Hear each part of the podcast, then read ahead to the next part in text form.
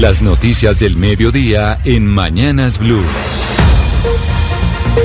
Son las 12 del día en punto y llegaron las noticias del mediodía, actualizarnos de Colombia y del mundo de la mano de Eduardo Hernández. Hola, ¿qué tal Camila? Muy buenas tardes. El procurador Fernando Carrillo acaba de reconocer que están evaluando algún mecanismo de apelación ante la Corte Interamericana de Derechos Humanos para evitar que la entidad pierda los dientes para sancionar a los funcionarios elegidos por voto popular. Recuerde usted que ese fue el efecto secundario del fallo que terminó favoreciendo a Gustavo Petro en su calidad de exalcalde de Bogotá.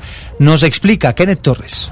Durante una sesión del Congreso en la que se analizaron los efectos de la decisión de la Corte Interamericana de Derechos Humanos sobre el caso del senador Gustavo Petro, el Procurador General de la Nación, Fernando Carrillo, aseguró que se buscará una solicitud ante este órgano para aclarar la sentencia. Esta, este recurso, esta instancia es posible precisamente para clarificar temas como el que señaló también el doctor Eduardo Enríquez, que yo no creo que haya sido, les cuento, intención ni mucho menos de la Corte Interamericana llevarse de frente todo el régimen de pérdida de investidura del Consejo de Estado. Es de señalar que la Corte sancionó a Colombia tras determinar que con la destitución de Gustavo Petro cuando era alcalde de Bogotá y le aplicó una inhabilidad, en su momento afectó sus derechos políticos.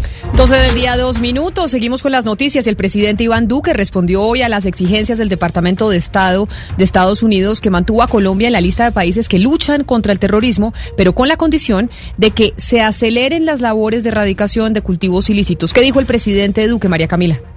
En entrevista con CNN, el presidente Iván Duque aseguró que Colombia mantiene esa meta de una reducción en un 50% de los cultivos ilícitos en Colombia, esa meta de los cinco años que se trazó desde el año 2018. Escuchemos al presidente. So yes, we're, we want to accelerate the target, we want to reach the goal, and we have to reach the goal of reducing by 50% the uh, coca cultivation by 2023. Allí aseguró que se trata de una lucha moral de Colombia en la que seguirá insistiendo como mandatario para acelerar el cumplimiento de esta meta.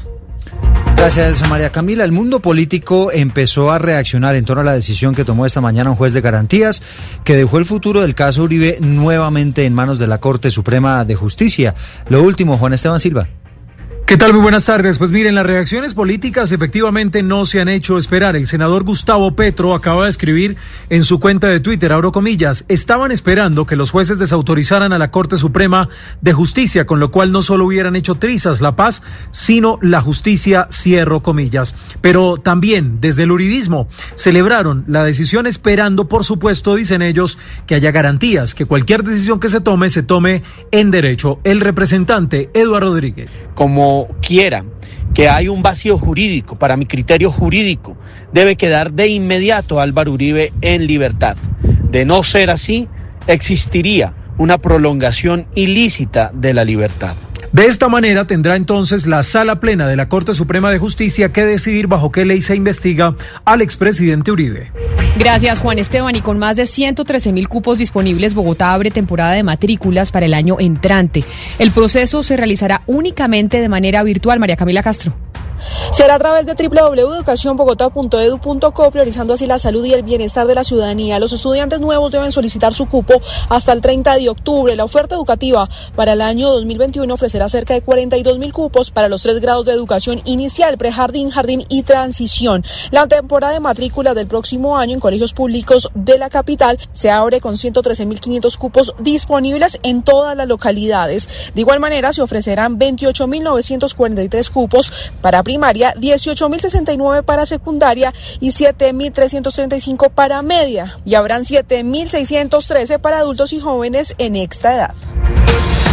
Son las 12 del día, 5 minutos. Buenas noticias en materia de movilidad, sobre todo en el noroccidente de la ciudad, Camila, porque hoy se firmó un convenio entre la gobernación de Cundinamarca y la alcaldía de Bogotá para ampliar la vía entre Bogotá y Cota. No sé si usted la ha recorrido, Camila. ¿Que es como que la vía La Conejera esa? Esa, la vía La Conejera, exactamente. Esa carretera es muy estrecha, está en muy mal estado y pues anuncian hoy tanto la gobernación como la alcaldía que efectivamente le van a meter la mano para mejorar las condiciones de movilidad.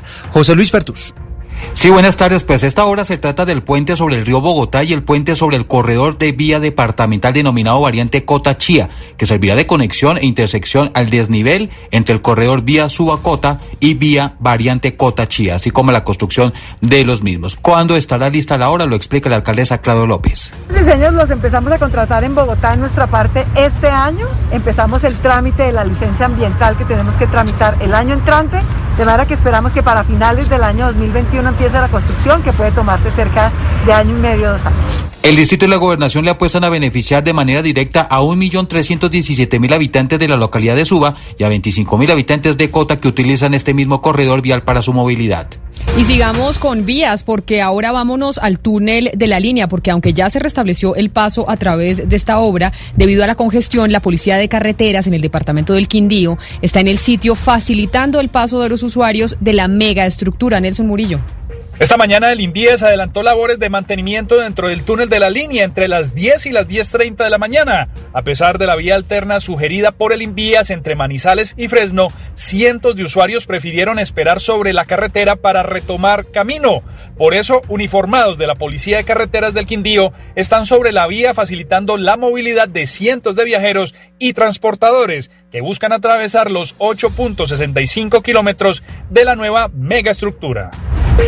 Y a las 12 del día, 7 minutos, vamos al departamento del Huila porque se autorizó la venta y el consumo de bebidas alcohólicas en 20 bares y gastrobares de la ciudad de Neiva. Los establecimientos van a poder funcionar únicamente hasta las 12 de la noche. Silvia Lorena Artunduaga. Tras la autorización del Gobierno Nacional de permitir el expendio y consumo de bebidas alcohólicas en establecimientos comerciales, la Alcaldía de Neiva autorizó los primeros 20 bares y gastrobares para operar bajo la figura de planes piloto de bioseguridad. Así lo indicó José Alexander Díaz, secretario de TIC y Competitividad. La Administración Municipal autorizó 20 pilotos para bares y restaurantes con expendio de bebidas embriagantes. Se hace una visita de inspección de cumplimiento de protocolos donde evidenciamos pues que algunos establecimientos eh, les falta eh, ajustarse a lo establecido en la, la resolución 1569. La reapertura de este nuevo sector es solo para quienes cuenten con el aval de la administración municipal.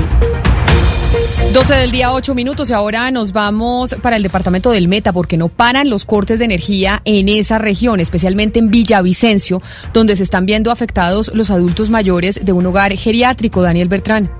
110 adultos mayores del hogar San Camilo en Villavicencio ven en riesgo su salud e integridad por los recurrentes cortes de energía por parte de la EMSA. Luz Elena Santamaría, jefe de recursos humanos, indicó que la preocupación aumenta cada vez que se va la energía, pues no saben en cuánto tiempo retornará. Porque se están rompiendo las cadenas de frío los medicamentos, nos están afectando con todo el tema médico de ellos, respiradores, oxígeno, se dañan los alimentos perecederos, entonces definitivamente estamos en un caos. Entre 3 y 5 horas duran los habitantes de la capital del Meta sin el fluido eléctrico, una situación que ya tiene desesperados a los habitantes de esta región del país. Y del departamento del Meta nos vamos para Caldas, porque está lloviendo muchísimo en esa región de Colombia, allí en el eje cafetero. Hay nueve municipios que están en alerta por posibles deslizamientos. José Fernando Berrío. Según el Instituto de Hidrología y Meteorología IDEAM, cuatro municipios del oriente, cuatro del norte y uno del occidente de Caldas son los más vulnerables frente a las intensas lluvias de la última semana. Félix Ricardo Giraldo, coordinador de gestión del riesgo. Sí, para esta semana del 21 de septiembre le han dado para el departamento de Caldas particularmente una probabilidad naranja por deslizamiento en municipios del norte del departamento particularmente como son Salamina, Pácora y Aguadas y al occidente el municipio de Marmato.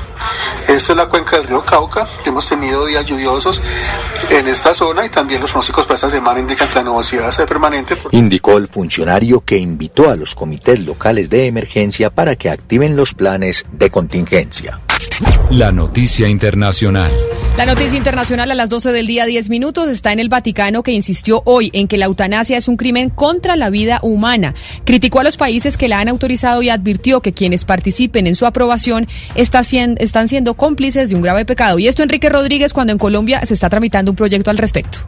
El documento difundido hoy por el Vaticano reitera la total oposición de la Santa Sede a la eutanasia y al suicidio asistido y además acusa a los países y personas que la autorizan o toleran de deshonrar a la civilización humana. El documento titulado El Buen Samaritano ha sido elaborado por la Congregación para la Doctrina de la Fe y aprobado posteriormente por el Papa Francisco y establece como enseñanza definitiva que la eutanasia es un crimen contra la vida humana que no puede aplicar en ninguna ocasión o circunstancia. Apunta la Santa Sede de que se ha decidido aclarar su doctrina sobre el final de la vida debido al debate en varios países sobre ese tema, particularmente España y Colombia, añadiendo que quienes aprueban leyes sobre la eutanasia y el suicidio asistido se hacen por lo tanto cómplices de grave pecado que otros llevarán a cabo. En Madrid, Enrique Rodríguez, Blue Radio.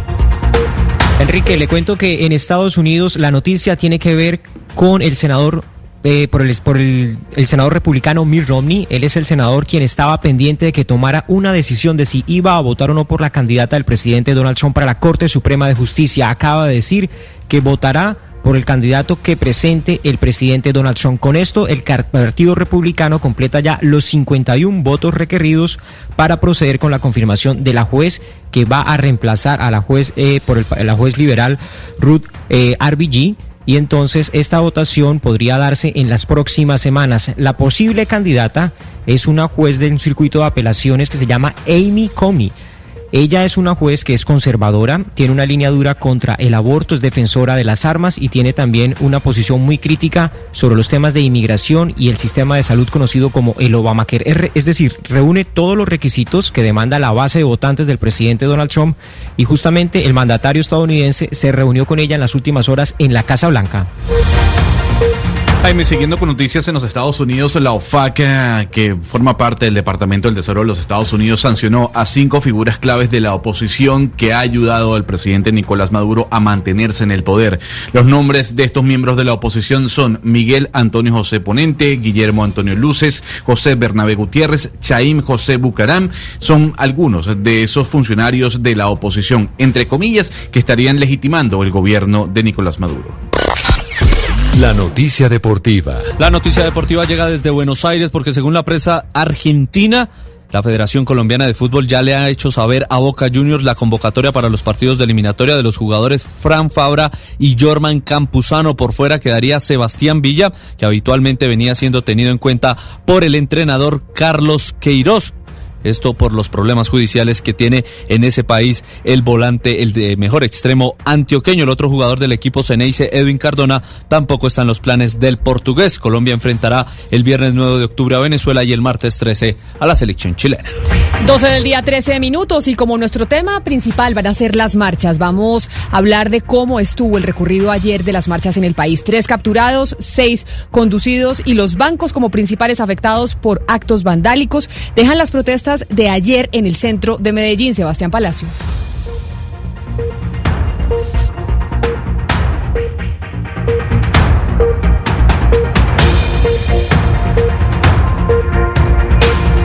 Pero además perdimos a Sebastián, Eduardo, pero básicamente el panorama de Medellín, de Cali, de Bogotá fue muy similar. Sí, tres capturados, seis conducidos precisamente allí en la capital de Antioquia. En el caso del Valle del Cauca hubo estaciones del mío vandalizadas, daños en vidrios, también en estructuras. En un CAI eh, también hubo afectaciones. Y además hay un llamado, y eso seguramente usted lo estará tocando en cuestión de minutos, el llamado de FENALCO para reparar las heridas con el propósito de que pueda dispararse nuevamente la economía, que pueda haber una correcta recuperación. Correcto, marchar o no marchar, ese va a ser nuestro nuestro tema del día en Mañanas Blue cuando Colombia está al aire. En Eventos Compensar pensamos en todo. Hoy conectados desde donde estemos, transformándonos para estar más cerca de nuestras empresas y sus colaboradores y ofrecerles la realización de eventos con transmisiones de alta calidad en tiempo real. Contamos con Estudio Virtual de Producción Audiovisual, diseñado para la realización de transmisiones de alta calidad en audio y video hasta 20.000 invitados. Experiencias reales, desde la virtualidad viajando a través del tiempo. Bingo familiar para la diversión de todos en casa. Actividades para la familia con experiencias virtuales convirtiendo su hogar en el mejor escenario. Bonos empresariales, beneficios empresariales que redundarán en el bienestar de todos. Escríbanos a eventoscompensar.compensar.com o más información en corporativo.compensar.com slash eventos slash empresariales. Vigilado Supersubsidio.